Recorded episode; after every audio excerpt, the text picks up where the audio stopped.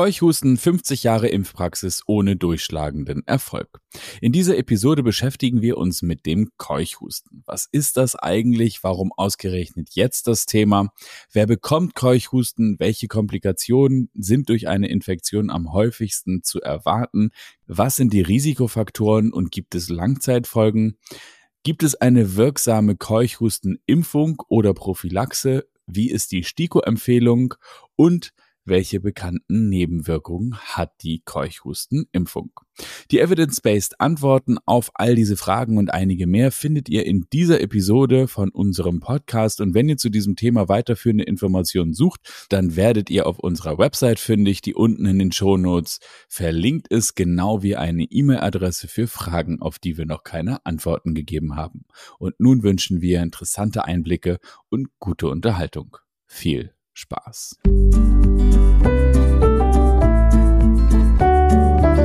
Impfen mit Sinn und Verstand. Der Podcast des Vereins Ärztinnen und Ärzte für individuelle Impfentscheidung. Moin und herzlich willkommen hier bei uns in diesem grandiosen Podcast Impfen mit Sinn und Verstand. Und heute, ihr habt es im Titel gelesen, beschäftigen wir uns mit dem Thema Keuchhusten. Aber bevor wir da ganz groß ins Thema einsteigen und ähm, vor allen Dingen an dieser Stelle kommt vor allen Dingen noch jemand ganz Wichtiges für diesen Podcast. Wir brauchen nämlich natürlich einen richtigen Mediziner und deshalb begrüßen wir wie immer an dieser Stelle den lieben Alexander Konietzki, der gute Onkel Doktor des Impfen mit Sinn und Verstand. Moin, lieber Alex. Moin, Hauke.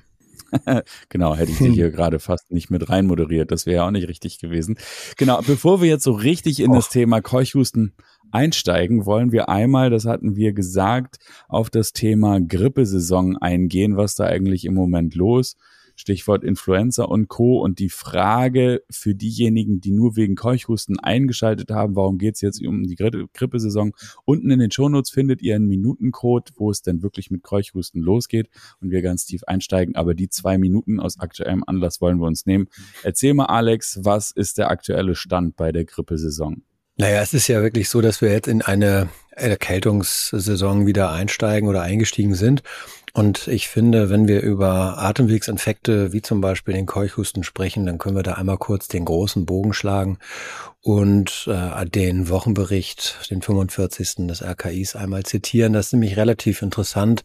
Da taucht Keuchhusten gar nicht auf. Also es wird über Sentinel-Praxen, das sind Praxen, die sich gemeldet haben beim Robert-Koch-Institut und alljährlich äh, immer wieder und kontinuierlich durch Abstriche Meldungen an das Paul-Ehrlich-Institut machen, sodass wir eine gewisses, so eine Art gewisse Grunddetektion haben, welche Atemwegsinfektionen liegen dann gerade jetzt so vor.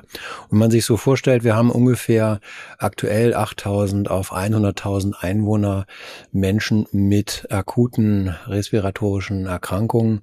Ähm, dann bezieht sich das zunächst einmal auf die Bevölkerung in Deutschland insgesamt. Und damit sind ungefähr 1,5 Millionen Arztbesuche eventuell detektiert. Also das sind so die Größenordnung mit der wir uns da befassen müssen, wenn wir jetzt auch über Keuchhusten gleich sprechen. Interessant ist nämlich, dass dort in den Sentinel-Praxen Abstriche gemacht werden und die werden dann untersucht. Wir haben Influenza mit dabei, SARS-CoV-2 ist mit dabei, RSV, ähm, auch schon alles Viren, die Ihnen bekannt kommen, äh, vorkommen, weil wir sie schon abgehandelt haben in anderen Podcasts.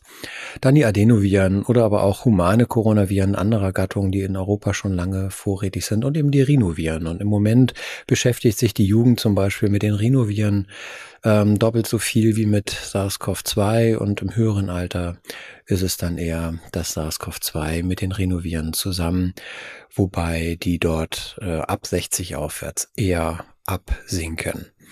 So ungefähr der Stand. Und das Interessante ist wirklich, wenn man jetzt nach Keuchhusten, Fällen und so weiter sucht, dann ähm, hat das Paul-Ehrlich-Institut über die Surfstat at RKI die Möglichkeit, dass man sich dort Daten hinterlegt.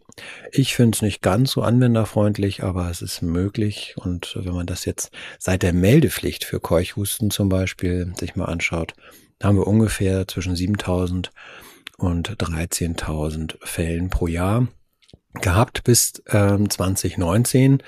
2020 ähm, durch äh, Lockdowns äh, und so weiter ist das deutlich eingebrochen. Da lagen wir weit unter 4000. 2021 sogar unter 500 Fällen in dem Jahr. Das steigt seit 22 wieder ein bisschen an. Wir sind jetzt wieder knapp an den 2000 dran. Und für 23 konnte ich jetzt keine aktuellen Zahlen vorlegen. Es ist so, dass ich dort in dem Suchfenster Einzel ähm, Nennungen quasi hatte, da so sieben bis acht pro Woche oder so. Bisher sind es wahrscheinlich auch nicht mehr. So viel dazu. Insofern können wir da relativ gut die Überleitung zum Keuchhusten ja auch machen.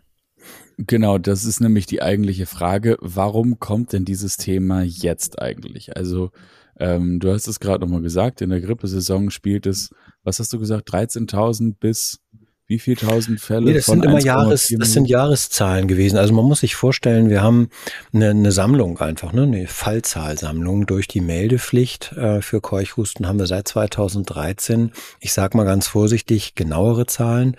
Dadurch, dass wir sehr viel asymptomatische Verläufe, also Träger dieses Bakteriums haben, was unter anderem auch mit dem Impfstatus zusammenhängt.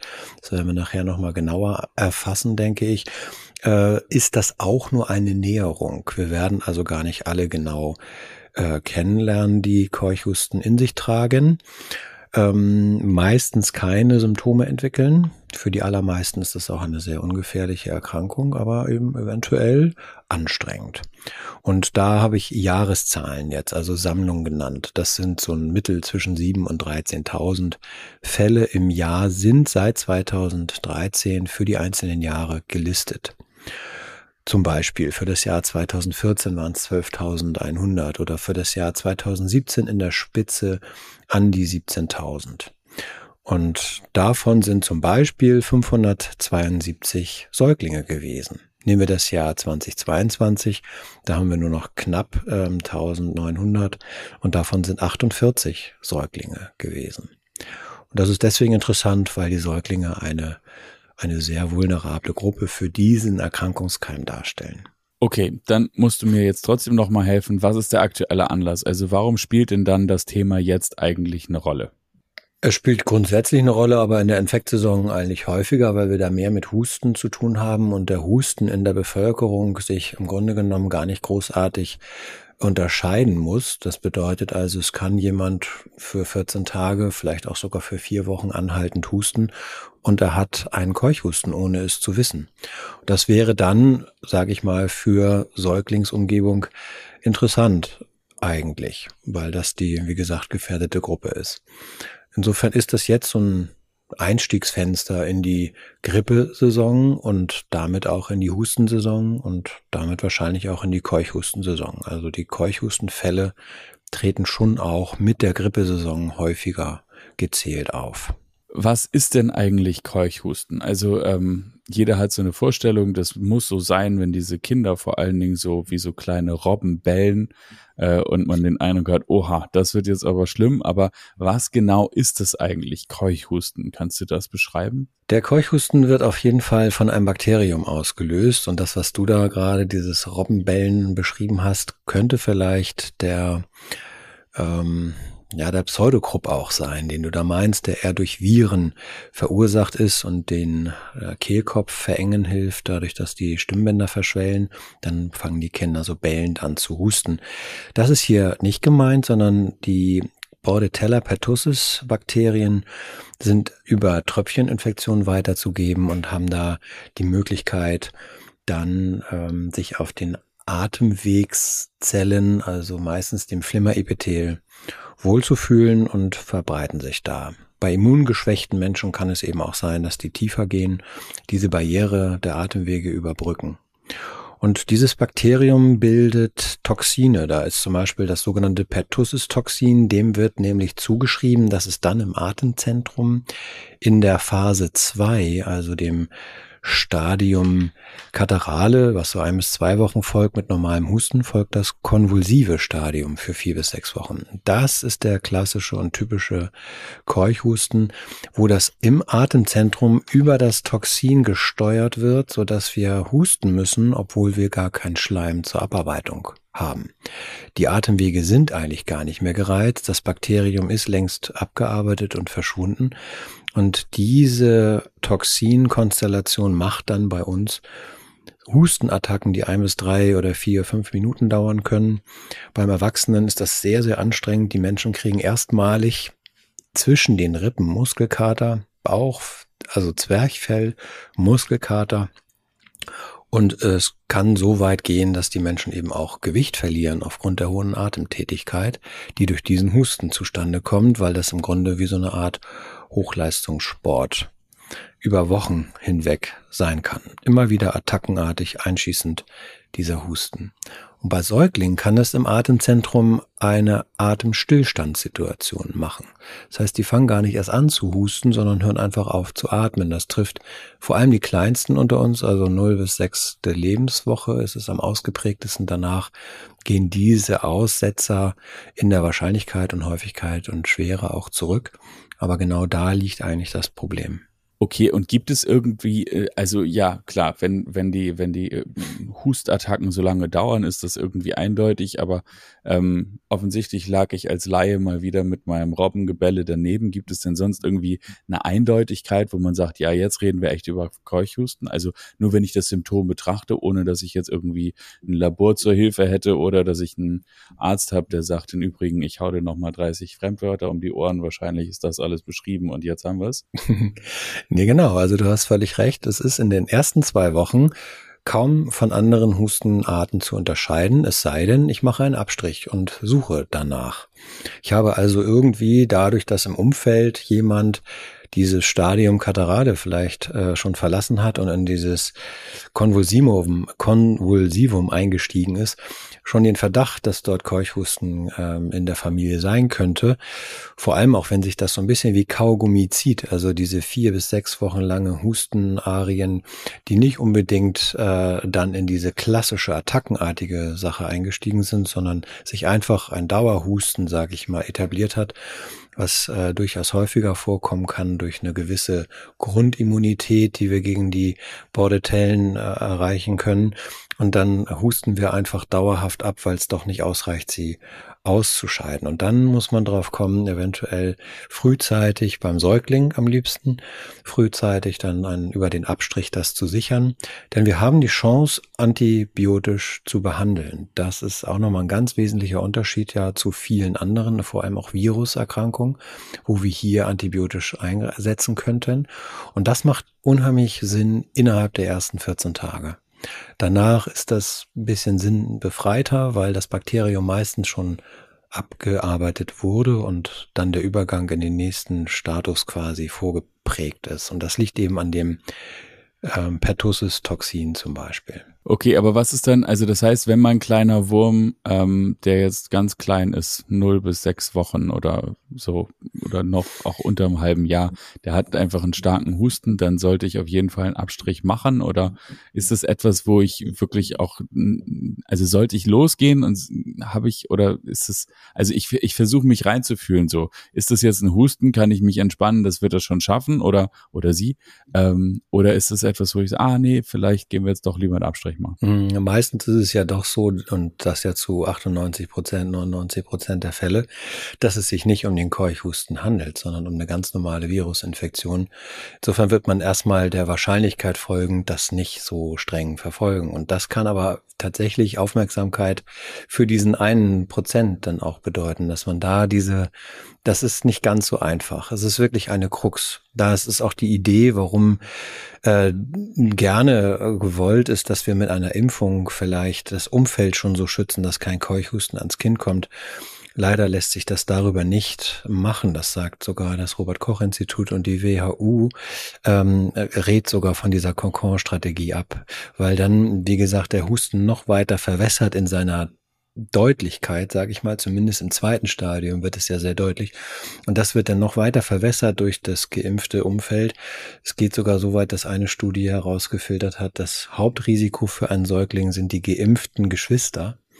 Das sagt eigentlich schon alles. Also wir haben die Schwierigkeit, es dann nicht zu detektieren, nicht drauf zu kommen, weil keine klassische Symptomatik mehr entwickelt wird. Da kommen wir da zum Thema Impfung kommen wir gleich noch. Noch mal ganz kurz: Wer bekommt eigentlich äh, Keuchhusten und warum? Im Prinzip hast du es ja rausgehört. Äh, es kann jeder bekommen. Es ist so, dass mittlerweile über 60 Prozent der Erwachsenen äh, wieder in Anführungsstrichen die führende Gruppe sind.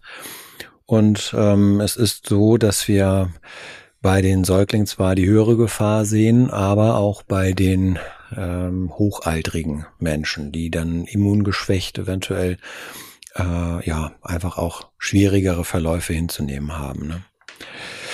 Das heißt, kriegen könnte es im Prinzip jeder, aber es verteilt sich eigentlich so, dass wir, ich sag mal so zu 60 Prozent wirklich, auch wenn man die letzten Jahre aus den Meldedaten abliest, sind das die Erwachsenen und die unter 18-Jährigen sind dann eben die, ähm, die 40 Prozent und davon vielleicht ein Prozent, äh, Entschuldigung, 10 Prozent. Davon 10 Prozent sind die Säuglinge. Also wir haben ungefähr so eine Inzidenz von 10 bis 20 auf 100.000 und bei den Säuglingen sind es ungefähr 100 auf 100.000. Allerdings kriegt man auch da nicht alle mit, weil auch die asymptomatisch laufen können. Die asymptomatischen äh, Krankheitsverläufe begleiten uns ja auch schon bei der Influenza insofern. Ja, genau. Wir ähm, haben sie früher eigentlich Träger genannt. Also das sind eigentlich die Keimträger, die selbstverständlich gar nicht krank sind. Das hat wirklich nichts mit Krankheit zu tun. Deswegen sind die gar nicht asymptomatisch krank, sondern sie sind eigentlich nur Träger des Bakteriums.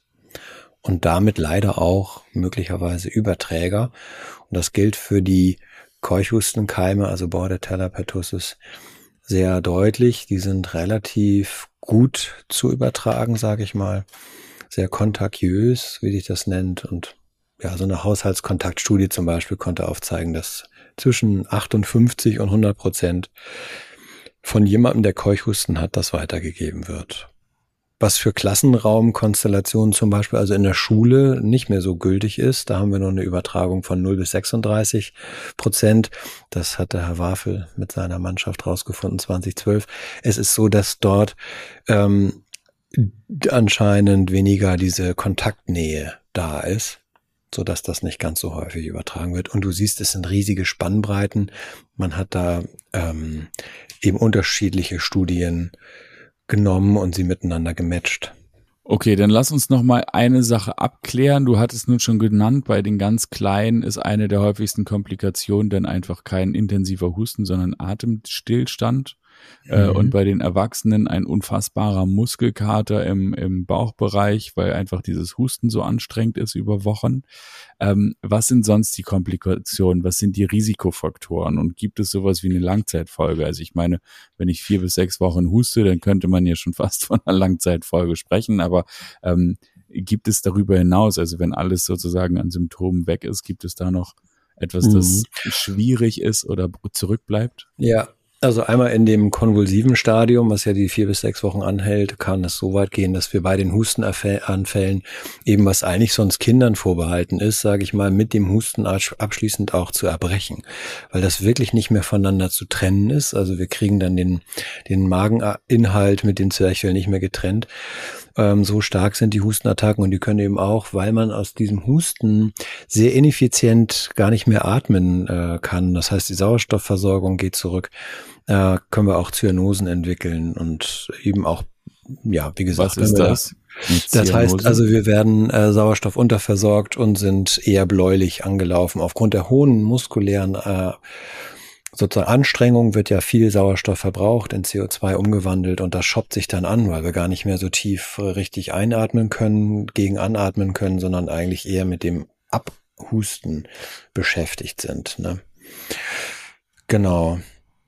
Von Folgeerscheinungen, also langfristiger Folgeerscheinungen, ähm, da ist es anscheinend auch mit davon abhängig, ob bestimmte chronische Erkrankungen hm, mit vorgelegen haben, wie zum Beispiel Asthma oder ähnliches. Äh, das führt dann natürlich äh, zum schwereren Verlauf im ersten Falle, aber kann dann auch die asthmatische Komponente langfristig ähm, verändern. Genau. Für die chronische Bronchitis ist ein eher sogar ähm, muss ich mal eben noch mal ganz kurz gucken. Es ist eher niedriger, das Risiko, putzigerweise geht das zurück. Genau, aber für die, die manifestes Asthma haben, scheint sich das zu verstärken. Risikofaktoren, dazu gehören die Schwangerschaft, dann ähm, eine fehlende Immunisierung, so wird es gesagt, sei es jetzt durch Bakterium oder vielleicht auch angedeutet durch Impfung und dann eben ein enger Kontakt mit einer infizierten Person. Also so richtig ganz deutlich andere Risikofaktoren wurden da nicht rausgearbeitet. Und für die allermeisten Menschen muss man ganz ehrlich sagen, ist diese Erkrankung nicht lebensgefährlich. Die Rekonvaleszenz setzt sich auf jeden Fall nach einer langen Krankheitsdauer dann, manchmal bis zu mehreren Monaten, ähm, so weit fort, dass es auch vollständig ist. Und jetzt kommt es ja immer dazu, wie viel wird eigentlich verstorben an dieser Geschichte. Das ist auch gar nicht ganz so einfach, da kommen wir auch nochmal drauf zurück gleich, kann ich noch weiter darauf eingehen. Das ist so, dass wir da eine Fallsterblichkeit haben von 0 bis 1 Prozent.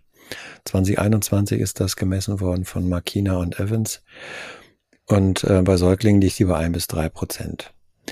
Derer, die den Keuchhusten eben in Höchstform durchmachen.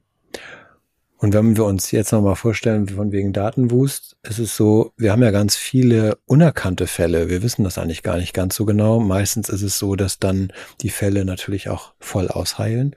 Aber wenn wir uns jetzt vorstellen, es gibt eine, ein Institute for Health äh, Media, also Medics and Evaluation, IHMF, äh, IHME, Entschuldigung.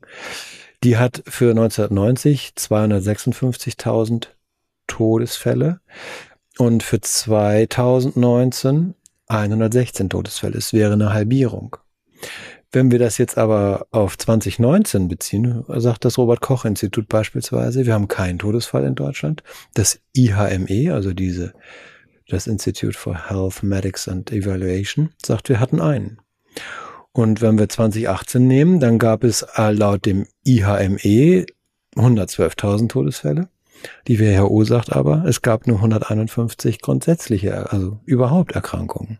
Das heißt, es ist wirklich so, dass wir das eigentlich gar nicht richtig miteinander matchen können. Es gibt eigentlich keine verlässlichen Zahlen.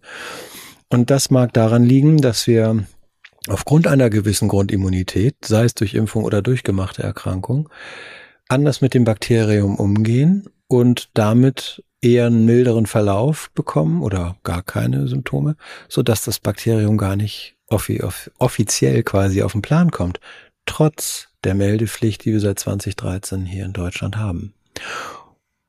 Und andere Länder sehen das ja auch ziemlich genau. Die Amerikaner zum Beispiel, die haben über 50 Jahre äh, eine Impfpraxis produziert, äh, hätte ich fast gesagt, also seit 1900 und 55 wird dort fleißig geimpft und die hatten 2012 mit 48.000 den höchsten Fallwert. Das heißt also, ähm, da kommen wir jetzt noch mit dazu, die Impfung scheint diesen Keim nicht wesentlich zurückdrängen zu können.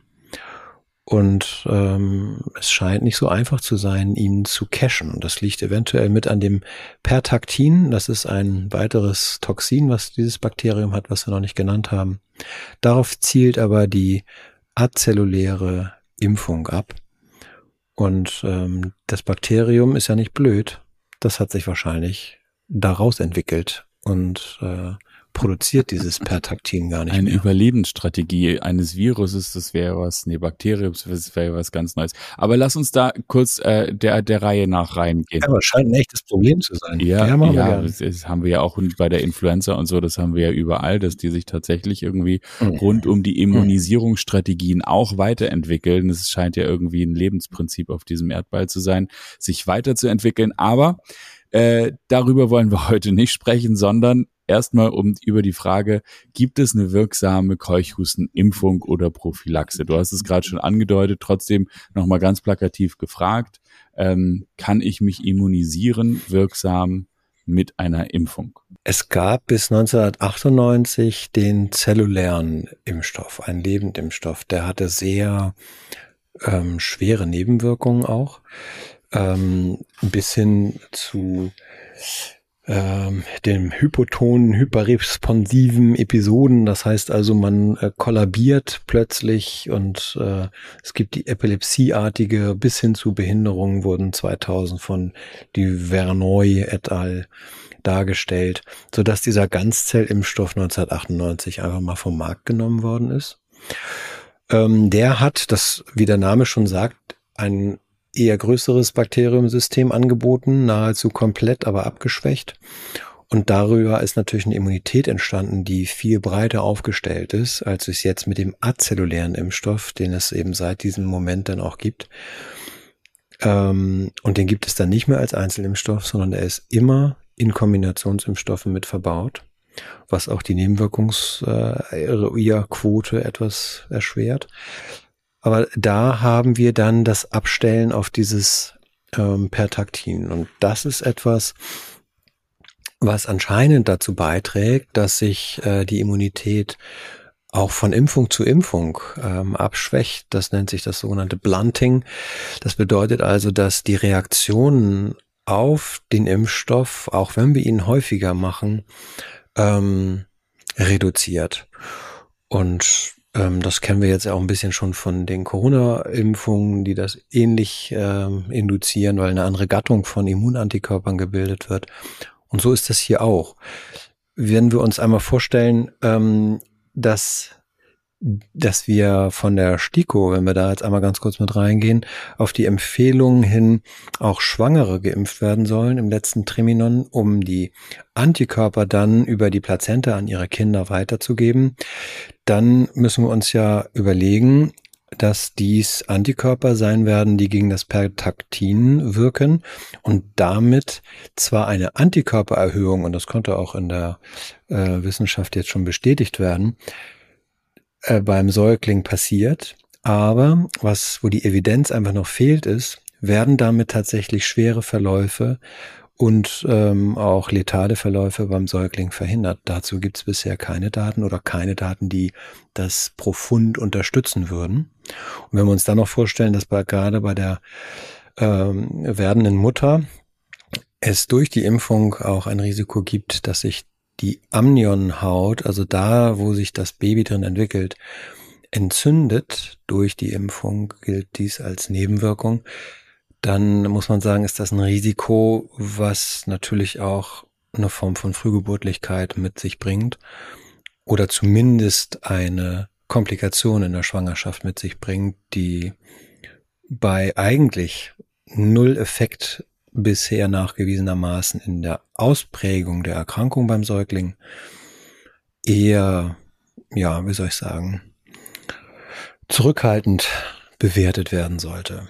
Insofern, da sind wir jetzt schon so ein bisschen eingestiegen, auch in diese speziellen Dinge. Die STIKO möchte auch gerne, dass wir uns alle um einen Säugling herum Keuchhusten geimpft am besten verhalten. Das heißt, wir alle sollen mit einer sogenannten Kokon-Strategie diese Impfung ähm, zu uns äh, quasi nochmal nehmen, bevor wir ein Kind in unsere Welt lassen. Und wir haben jetzt ein bisschen verstanden, dass das eventuell gar nicht funktioniert, weil wir die Herdenimmunität gar nicht aufbauen können damit. Das Pertaktin ist eventuell gar nicht mehr das Angriffsmodell, weil das Bakterium Bordetella pertussis das gar nicht mehr trägt, was gerade kursiert. Und schon sind wir, fühlen wir uns sicher, können es aber eigentlich gar nicht sein. Ne? Also wie trojanische Pferde könnte dann der geimpfte Opa das äh, Keuchhustenbakterium an den Säuglingen freudig weitergeben, weil er selber gar keine Symptome entwickelt hat. Oder aber er hustet halt ein bisschen, aber das macht er auch schon seit Wochen und irgendwie ist das ja auch nicht so schlimm. Insofern, da wiegen wir uns in einer falschen Sicherheit. Die WHO rät deswegen auch davon ab. Es ist also nicht so, dass das Konsens ist, was äh, die STIKO hier empfiehlt, sondern es wird sogar von der sehr impffreundlichen WHO nicht empfohlen. Okay, das heißt also, in Bezug auf die Wirksamkeit der Keuchhustenimpfung können wir sagen, ja, nicht so richtig. Ähm, also eine richtig wirksame Geschichte gibt's nicht. Es gibt vor allen Dingen ein Symptomsuppressiva. okay, das ist mhm. eine Wortschöpfung von mir. Ich weiß nicht, ob dieses Wort gibt. Ähm, und jetzt aber die Frage. Ein was? Ein Neologismus, eine Wortneuschöpfung. Ah ja, okay, ja, danke. Hauptsache viele Fremdwörter in diesem Podcast, das macht die Verstehbarkeit unfassbar viel besser. Ja, genau. genau, die STIKO-Empfehlung äh, STIKO haben wir dann auch, die möchte die Concon-Geschichte, die WHO möchte das nicht. Und dann ist aber natürlich zum Schluss die Frage, ähm, wenn ich nun überlege, dass ich mir doch die Impfung antue, weil das ja wenigstens ein bisschen hilft oder vielleicht ein bisschen Wirksamkeit entfaltet oder sowas, dann müsste ich aber schon auch wissen, welche bekannten Nebenwirkungen hat denn diese Impfung eigentlich? Also ähm, wenn ich mir die Spritze hole, womit muss ich rechnen? Was sind die Dinge, die dann wahrscheinlich auf mich niederprasseln? Mhm. Also einmal nochmal auch was äh, Positives, was wir noch dazu sagen können, ist, dass es ungefähr ähm, mit dem azellulären äh, Impfstoff eine Schutzwirkung von 53 bis 64 Prozent gibt. Und das meint dann eher die, ähm, ja, das meint dann einmal die gesamte Gruppe vom Säugling bis zum bis zum alten Menschen, bis zum hochaltrigen Erwachsenen. Es ist leider so, dass dieser Schutz auch nicht lange. Ja, Moment, aber dann da, lass mich da nochmal zwischenfragen. Das ist ja doch eigentlich äh, für so einen Impfstoff, wenn wir uns das mit dem Influenza-Impfstoff vergleichen, doch eine relativ hohe Wirksamkeit, in Anführungsstrichen, über 50 Prozent. Das heißt, ich habe wenigstens eine 50-50 Chance, naja. dass es dann doch bei mir sowas wie eine Immunität herstellt. Mhm, Aber du hast ja. gesagt, diese Immunität be äh, betrifft nur mich. Also ich habe damit keine Herdenimmunität geschaffen, sondern nein, ich selber nein, nein. kann Träger sein, bin symptomfrei, aber ja. bin, es ist ein bisschen so wie schon in anderen Fällen, die wir erlebt haben, dass da ja. äh, jetzt, also ich habe nur für mich etwas an, geschafft. Mhm. Wenn wir uns an die CDC-Daten nochmal erinnern, ne, die machen 50 Jahre nichts anderes, als da den Keuchhustenimpfstoff reinzutun. Einmal als äh, ähm, Ganzkeimzell, äh, also Impfstoff, einmal ganz Zellimpfstoff und einmal als azelluläres jetzt seit auch, ich meine 1997 oder sowas. Und die haben über 50 Jahre keine Reduktion ihrer Fallzahlen hinbekommen. Das sagt ja auch schon einiges. Das bedeutet auch, und das ist hier nicht ganz äh, deutlich ausgedrückt worden, dass die Verteilung der schweren Verläufe ähnlich war. Das heißt, ähm, nicht einmal beim Erwachsenen, der geimpft ist, heißt es, dass der vor dem schweren Verlauf wirklich geschützt ist. Das ist weiterhin a little lottery. Ähm, tatsächlich zum Beispiel ein Masernimpfstoff oder ein HIB-Impfstoff zum Beispiel, die haben einfach höhere Quoten. Die liegen locker bei 93, 95 Prozent Schutzquote. Das ist schon mal was. Also da ähm, fällt dieser Impfstoff deutlich dagegen ab. Und es sind sich tatsächlich auch, das Robert Koch Institut ist sich mit allen darüber einig, dass es keine Herdenimmunität gibt und empfiehlt es aber trotzdem dann über die STIKO auf diese Art und Weise. Das passt nicht ganz zusammen. Es ist, glaube ich, da mehr der Wunsch der Vater des Gedanken, als dass das Wirklichkeit wird. Und ähm, die Nebenwirkungen, die dadurch eben auftreten können, sind natürlich so einmal das für die Schwangeren, was ich als sehr als eklatante Nebenwirkung wirklich als nennenswert und auch bedenkenswert da das gerade ähm, neu mit aufgenommen ist und der Versuch eben über die Schwangeren-Impfung ähm, ja dort die Säuglinge zu schützen. Das scheint mir auch mehr Augenwischerei zu sein, wenn man sich die Antikörper anschaut und dann aber gar nicht guckt, werden die Kinder eigentlich ähm, äh, schwerer oder weniger schwer krank dadurch. Das ist bisher nicht bewiesen. Und das Zweite ist, es gibt den Hinweis darauf, dass wenn wir dann die Kinder impfen, ein weiterer Verlust der Wirksamkeit hinzunehmen ist. Und da sagt man ungefähr so um 10 bis 20 Prozent. Das ist ähm, mehrfach bestätigt. 2021, Briga hat das rausgefiltert, 2023 veröffentlicht. Und Knutila mit Doppel-U auch 2023, sodass wir wirklich auch da noch eine Schwächung dadurch erreichen, dass wir die Mutter schon geimpft haben, das Kind quasi mit diesen Antikörpern, die nicht richtig gut funktionieren, auf die Welt kommt. Dann will man versuchen, dieses Kind mit Keuchhusten zu impfen, die eh schon nicht so richtig gut funktioniert und hat dann noch einen weiteren Verlust hinzunehmen. Und dann sind wir weit unter den 53 Prozent. Dann bewegen wir uns ganz langsam aber sicher wieder auf die Influenza-Fähigkeit manchmal, je nach Passgrad der, äh, der Impfstoffe von 20 bis 30 Prozent zu. Insofern, das ist schon auch nicht nennenswert gut. Das muss man immer wieder betonen. Und dafür wird ziemlich viel gemacht. Die STIKO möchte auch, dass Erwachsene sich alle drei bis fünf Jahre mit Keuchhusten wieder auffrischen, obwohl sie auch wissen, dass es nicht machbar ist, damit den besseren Schutz zu erzeugen, sondern er wird anscheinend von Mal zu Mal auch noch schwächer. Es macht nicht wirklich Sinn. Es ist irgendwie so an der Zeit, wenn man impfen möchte, sich über einen Impfstoff Gedanken zu machen, der funktioniert. Das wäre ja auch eine Idee und Möglichkeit. Und da gibt es tatsächlich auch welche. Es ist so, dass an neuen Lebendimpfstoffen auch geforscht wird, die nicht so viele Nebenwirkungen haben. Das wäre eine Variante. Das ist auf jeden Fall in der Pipeline. Also da sind Forschergruppen dran, weil dieses Problem natürlich auch erkannt ist. Und ähm, bisher gibt es aber noch keine Ergebnisse, auf die wir uns dann verlassen können. Und dann weitere Nebenwirkungen für andere. Mm, es ist eben so, dass wir Neben den, sage ich mal, ganz normalen Dingen, wie dass ich nach der Impfung müde bin, die Einsteckstelle ein bisschen rot ist und das, was immer gerne so an die erste Stelle gestellt wird, äh, vielleicht sogar ein bisschen Fieber auch entwickelt, das sind ja normale Reaktionen auf einen Fremdstoff, der mir eingespritzt wird. Und die Immunleistung, die dann gemacht wird, wäre dann im besten Fall die Antikörperbildung. Aber was eben auch sein kann, ist, dass ich damit, und das ist etwas, was noch nicht richtig verstanden ist, dass ich das Immunsystem damit ähm, lenke in eine bestimmte Richtung, so dass es anfängt, auch andere Keime mit zum Beispiel obstruktiver Bronchitis abzuarbeiten, so dass dann ein völlig normaler Virusinfekt bei einem geimpften, Keuchhustengeimpften eher in die Schwierigkeit kommt, ähm, obstruktiv sich zu zeigen. Eine Neigung quasi wird dort entwickelt, obstruktive Bronchitiden dann zu entwickeln. Und das ist etwas, ähm, wo wir noch nicht ganz verstanden haben, was machen diese Impfstoffe eigentlich neben dem, was ich bewirken möchte, mit dem Immunsystem. Also es werden ja anscheinend nicht nur Antikörper gebildet, sondern es wird in der Kaskade der Zellen, die miteinander arbeiten, um einen Keim zu beseitigen, bestimmte Informationsstrukturen festgelegt, die beim nächsten Mal falsch laufen, weil sie so wie Dominosteine schon festgelegt sind ähnlich wie wir es bei den Corona-Impfstoffen erlebt haben, dass wenn ich gegen den Wuhan-Typ geimpft bin oder ihn hatte, wenn ich dann eine Impfung, die gegen Omikron angepasst ist, bekomme, wird sich mein Immunsystem nicht an diese Omikron-Variante anpassen, sondern sagen, ich habe doch schon die Antikörper gegen Wuhan, jetzt kommt wieder was ähnliches, ich mache es genauso auf die alte Schiene.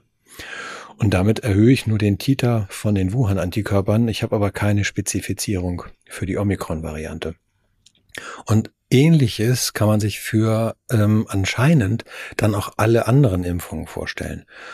In diesem Fall im Speziellen für die Keuchhustensituation, so dass wir da gar nicht ganz genau wissen, was wir eigentlich tun.